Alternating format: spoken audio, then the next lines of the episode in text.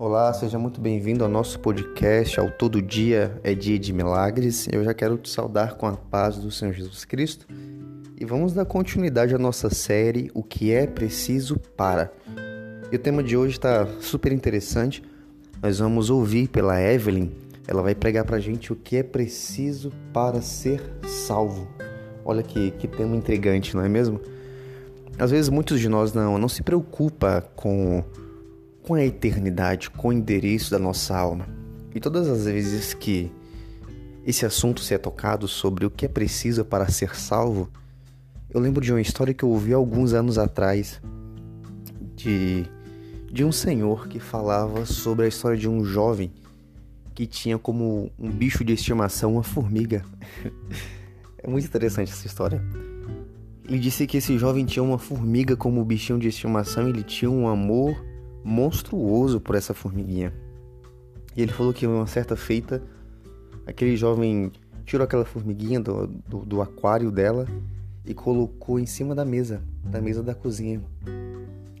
E ele relatando a história disse que a formiguinha começou a andar em direção à borda da mesa. E o jovem, que era o dono daquela formiguinha, colocou a mão na intenção de fazer com que ela não continuasse a caminhar sentido borda. Só que a formiga rapidamente escalou a mão dele e continuou a sua caminhada.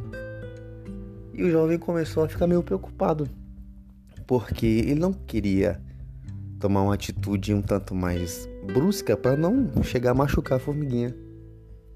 E ele começou a gritar com a formiga. Ele começou a dizer: Não vai por aí, não vai por aí, você vai cair, para por aí. Só que a formiga não, não obedecia, até mesmo porque ela não entendia. Então ele começou a colocar alguns obstáculos na mesa para fazer com que a formiga desistisse de caminhar sentido a borda para ela não cair. Só que essa tentativa dele foi em vão, porque a formiga contornava os objetos ou ela escalava e afins. E ele continuou a ficar muito preocupado e começou a pensar e dizer como que eu posso falar para essa formiga parar de andar sentido a, a essa direção, porque se ela continuar ela vai cair, vai se machucar ou sabe-se lá, se pode até morrer.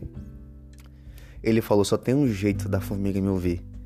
É eu também tornar-me uma formiga e comunicar para ela para ela não seguir essa direção, porque eu amo essa formiga, eu tenho ela como uma filha. E assim foi feito. E aquele homem se transformou numa formiga na história e comunicou que o caminho que ela seguia era um caminho de morte, era um caminho de queda, e que ela obedecesse, que ela ouvisse, porque ele sabia o que era melhor para ela fantástico, né? Essa história. Eu acho essa história sensacional. Essa história é muito longa, eu nunca me esqueço dela. Ela retrata perfeitamente a intenção do Deus que nos ama, o Deus paterno em relação às nossas vidas. Essa é a salvação, é ouvir ao Senhor e obedecer que com certeza nós a encontraremos.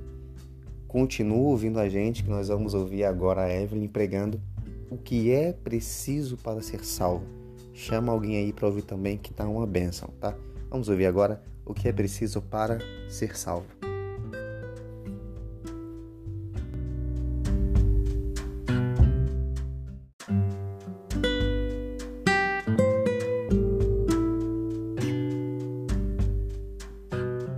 Olá, eu quero saudar você com a doce paz do Senhor Jesus Cristo. Eu sou a Evelyn e eu vou falar sobre salvação. A salvação é, em Cristo Jesus é a base da fé cristã. É a certeza que nos move a cada dia. É a verdade do Evangelho. Mas o que é preciso para sermos salvos? Vamos começar lendo o que se encontra em Atos dos Apóstolos, no seu capítulo 4 e no verso 12, que nos diz assim: E não há salvação em nenhum outro, porque abaixo do céu não existe nenhum outro nome dado entre os homens pelo qual importa que sejamos salvos. Existe apenas um caminho para ser salvo e esse caminho é Jesus Cristo, o Filho de Deus. Porque apenas através de Cristo se cumpre o plano perfeito de Deus para a salvação da humanidade. Você pode ter se perguntado em algum momento, mas por que a humanidade precisa ser salva? Ou até mesmo por que eu preciso ser salvo? Para entender isso, nós precisamos voltar no início de tudo quando Deus criou o homem. Deus criou o homem à sua imagem e semelhança, para ser seu amigo, para desfrutar do seu amor e para viver plenamente no jardim, estando com ele todos os dias. O homem foi criado para viver em perfeita harmonia com Deus. Porém, o pecado entrou no mundo através da própria desobediência humana, e essa amizade foi quebrada, pois Deus, em toda sua santidade, ele não poderia tolerar viver com o pecado lado a lado. E agora, o ser humano estava condicionado aos seus próprios desejos e acorrentado ao seu erro, tendo apenas a morte como seu desfecho final. É, imagine uma estrutura onde de um lado está Deus e do outro lado a humanidade, e entre eles se abre um imenso abismo. Esse abismo é o pecado. Quando o pecado entra no mundo, ele causa a divisão entre Deus e o homem. E de um lado se encontra a humanidade perdida, prisioneira de seus próprios erros, caminhando para a morte, impossibilitada de se reencontrar com o autor da vida. E do outro lado está Deus, olhando a sua tão amada criação, se perdendo e sem conseguir se conectar de volta com ele.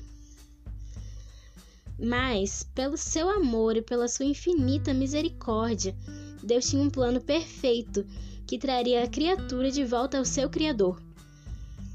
Esse plano é Jesus Cristo, o Filho unigênito de Deus.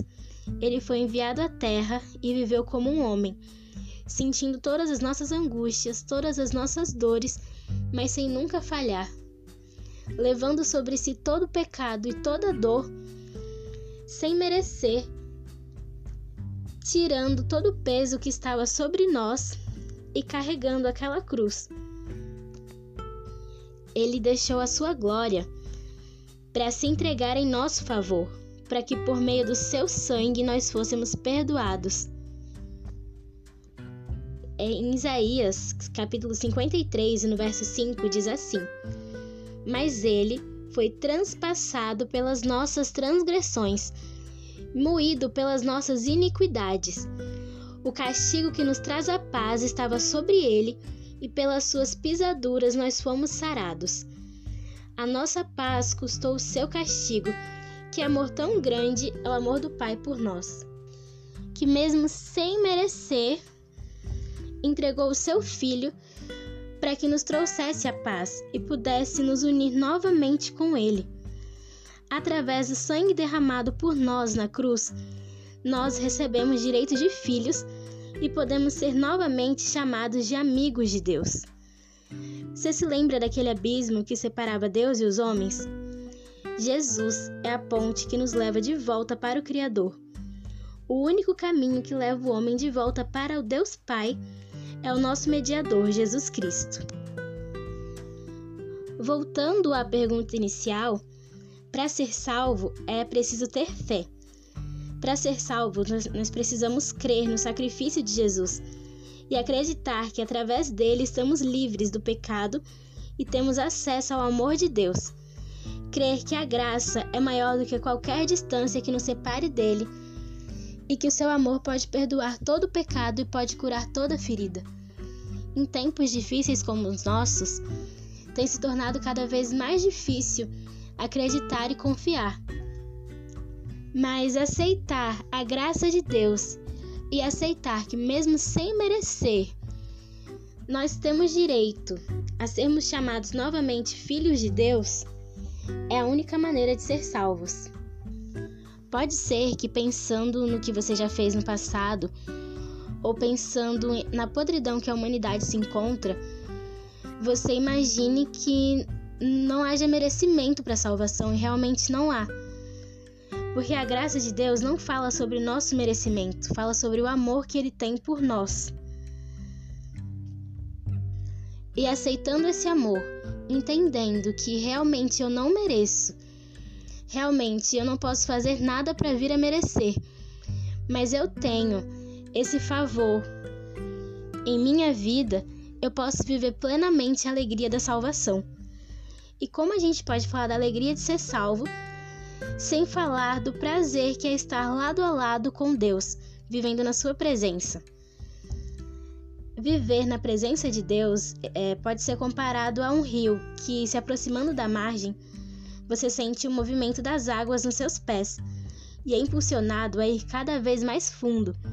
E quando você menos espera, você está lá, totalmente submerso totalmente submerso no amor do Pai, experimentando a alegria de estar com Cristo. Enquanto dentro de você você experimenta essa alegria de estar unido com Cristo, as coisas ao seu redor se transformam. Porque o coração,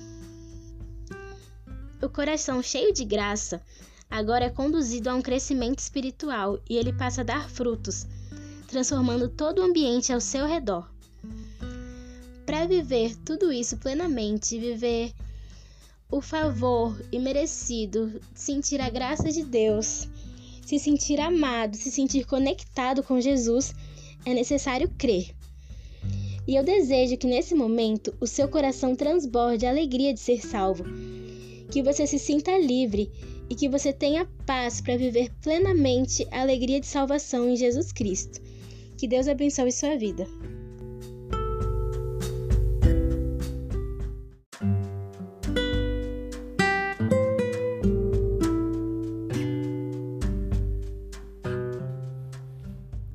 Tendo ouvido essas palavras, eu não posso deixar de te fazer um convite nesse momento. Um convite, sim, a aceitação a Cristo como Senhor e Salvador de sua vida.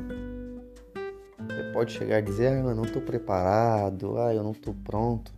Mas a Bíblia diz, lá em 2 Coríntios, capítulo 6, no versículo 2, diz que o que se é preparado não é a pessoa. A Bíblia diz: Eis aqui agora o tempo aceitável, eis aqui agora o dia da salvação. Então entenda que o que se é preparado não é você, mas aquilo que se é preparado é a oportunidade, é o momento. Então vamos mudar de vida? Deixa Deus escrever uma nova história para você. Diga-se comigo: Senhor Jesus, eu te aceito e te recebo como meu único e suficiente Salvador. Eu quero fazer uma oração por você antes da gente encerrar esse episódio, tá bom? Feche os teus olhos e deixa eu orar por você. Senhor, em nome de Jesus, eu creio no poder da tua palavra, porque é poder de Deus para a salvação de todos os que creem. Senhor, olha para essa pessoa agora que repetiu essa oração. Senhor, escreve neste momento o nome dela no livro da vida. Senhor, lava ela com teu sangue Muda a história dessa pessoa, que ela viva em novidade de vida e que as tuas bênçãos a cerquem por onde ela for. Que a tua paz repouse sobre ela, meu Deus, no nome santo de Jesus. Amém. Amém. Que Deus abençoe sua vida. Receba o meu abraço em nome de Jesus e até a próxima.